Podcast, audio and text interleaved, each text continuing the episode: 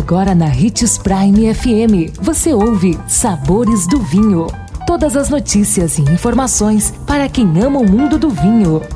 Apresentado por Sabores do Sul, Adega Emporium. Sabores do Vinho. Olá, uma ótima quinta-feira para você que nos acompanha aqui pela Prime FM. Eu sou Marlon Menegatti, sommelier internacional da adega Sabores do Sul. E estamos começando mais uma edição dos Sabores do Vinho. E a pergunta de hoje é: para fazer vinho, as uvas são amassadas com os pés? Uma das práticas mais tradicionais do processo de vinificação é a pisa das uvas. Apesar de ser um costume arcaico, Considerado muitas vezes antiquado, a prática ainda existe em algumas vinícolas pequenas, principalmente de vinho do Porto.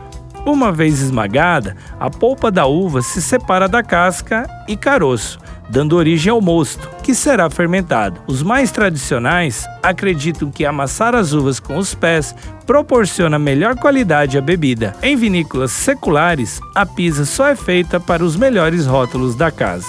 Gostou do nosso tema de hoje? indique os sabores do vinho para seu amigo que quer aprender mais sobre esse universo. Todos os nossos programas estão disponíveis em nosso canal no Spotify. Se beber, não dirija e beba sempre com moderação.